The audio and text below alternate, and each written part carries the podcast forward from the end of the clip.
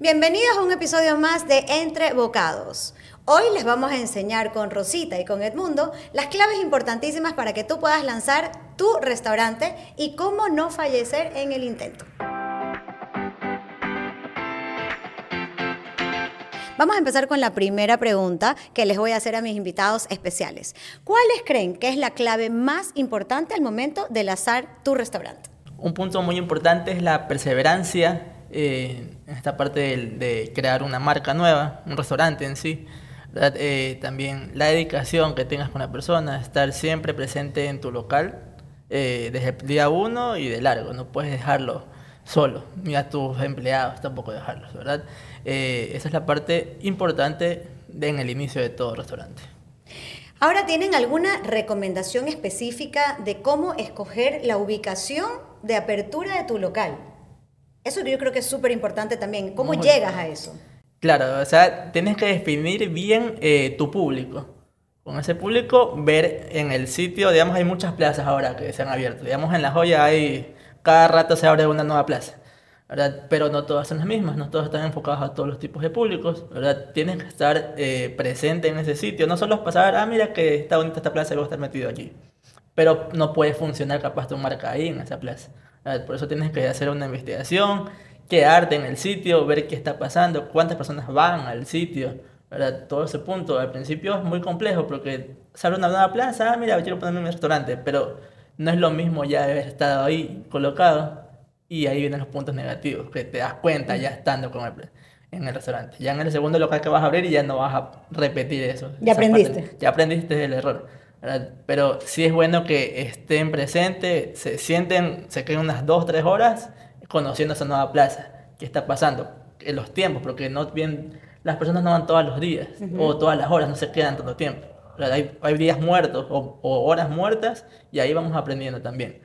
Es muy importante, eh, pero tu público tienes que definirle, en base a eso vas a estar. Escoges tu, Escoges tu mejor lugar, correcto. También hay de todo precio también, aparte de, de Ah, claro, también que sea asequible para ti, tamaños, como negocio. Claro, también si quieres, tienes bastante dinero presupuesto para poder alquilar algo mucho más grande, puedes hacerlo, pero tienes que tener en cuenta también que haya mucha afluencia de personas, que sea una plaza que tenga también mucho lugar para estacionarte.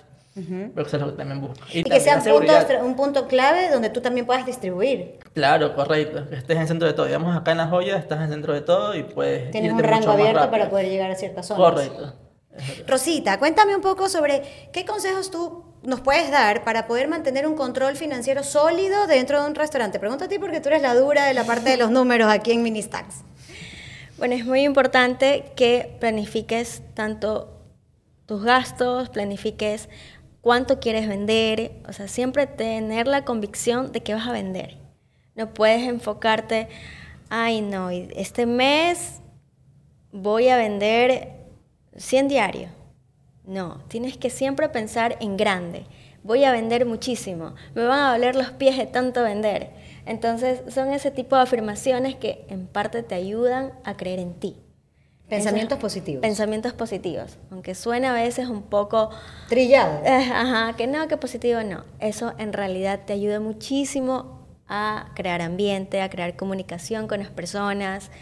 Y en cierto punto también es muy importante el ahorro. ¿sí? Eh, eh, hay que tener en cuenta que nosotros a veces pecamos en los gastos hormigas. Que uno, ¿Qué significa eso? Pues que uno siempre quiere como que, ay, poquito, poquito, poquito, pero ese poquito va sumando. Entonces va haciendo una bola y ahí es cuando tú después te das cuenta y en dónde se me fue el dinero. Entonces, eso también es importante en los negocios, en la parte administrativa, porque a veces incurrimos en gastos que son innecesarios y dejamos de priorizar otros. Correcto.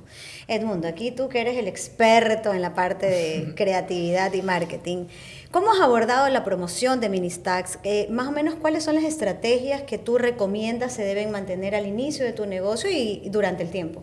Claro, lo primero es dar, eh, comunicar más que todo qué haces tú, qué es lo que estás ofreciendo a las personas, cuál es tu diferenciador. Toda la parte digital es importante. Si no hay mucho presupuesto, cuando comenzamos no hay presupuesto para irnos a televisión y vallas publicitarias que son costosas.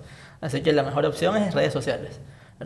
no solo fotografías, sino también videos, eh, mostrar la marca, que también la conozcan, qué es lo que hacemos, ¿verdad?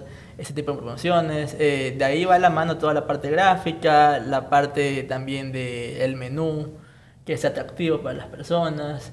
Eh, ahora estamos abordando también la parte de un medio económico, mailing masivos, mail marketing. Ese es muy económico y llega a muchas personas. Y también generar esa base de datos, porque como tú cobras, toda la información la tienes tú, de tus clientes. Esa es la serie para poder mandar promociones por esa vía, mucho más rápido. WhatsApp también tiene para hacer pagos eh, de publicidad y también difundir lo que vas haciendo. Pero no es eh, tampoco subir mucha información cada rato, porque también las personas también se cansan de ese punto. Correcto. Pero tener una buena comunicación constante todos los días de todo lo que se va haciendo, todo lo que hay. Tanto mañana, tarde, también hay horas que se pueden subir, otras horas que no, las personas no prestan atención. Pero lo digital es importantísimo en la parte estratégica, cuando comiences. No puedes dejarlo de, de, un lado. Es un presupuesto que tienes que tenerlo fijo ahí también. O sea, cuando empieces el negocio fijo, tienes que ya tener eh, un valor determinado que vas a invertir todos los meses. Claro, correcto. Sí, pero también tienes que Y que no te, no, te, no te, afecte el flujo para que Rosita no te rete. Claro.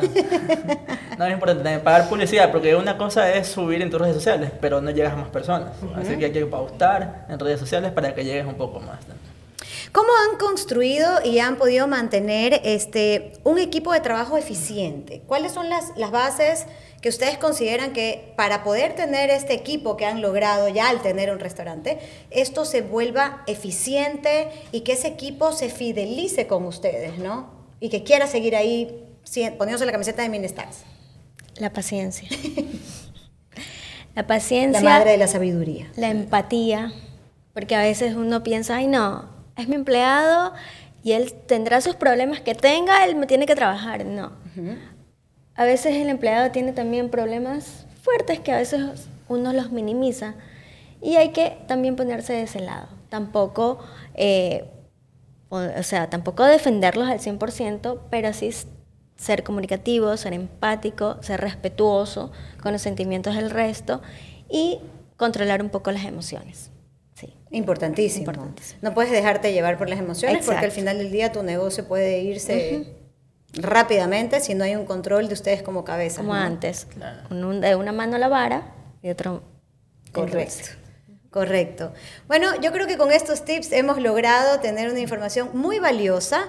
Eh, les recuerdo que pueden encontrar a Mini Stack en Yumitos. Bájense la aplicación, preordenen y ordenen sus productos porque no tienen idea de lo delicioso que es y van a disfrutar con su familia.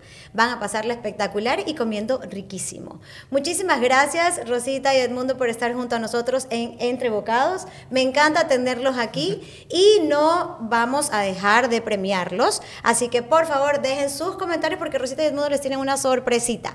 Mientras más comenten y mientras más dejen comentarios dentro de este eh, episodio especial que tenemos, van a poder ganar una cajita por San Valentín, justo en esas fechas importantes, puedes regalarle un date a esa persona especial. Entonces vamos a sortear conjunto Yumitos, compartan, comenten y se va a hacer un sorteo.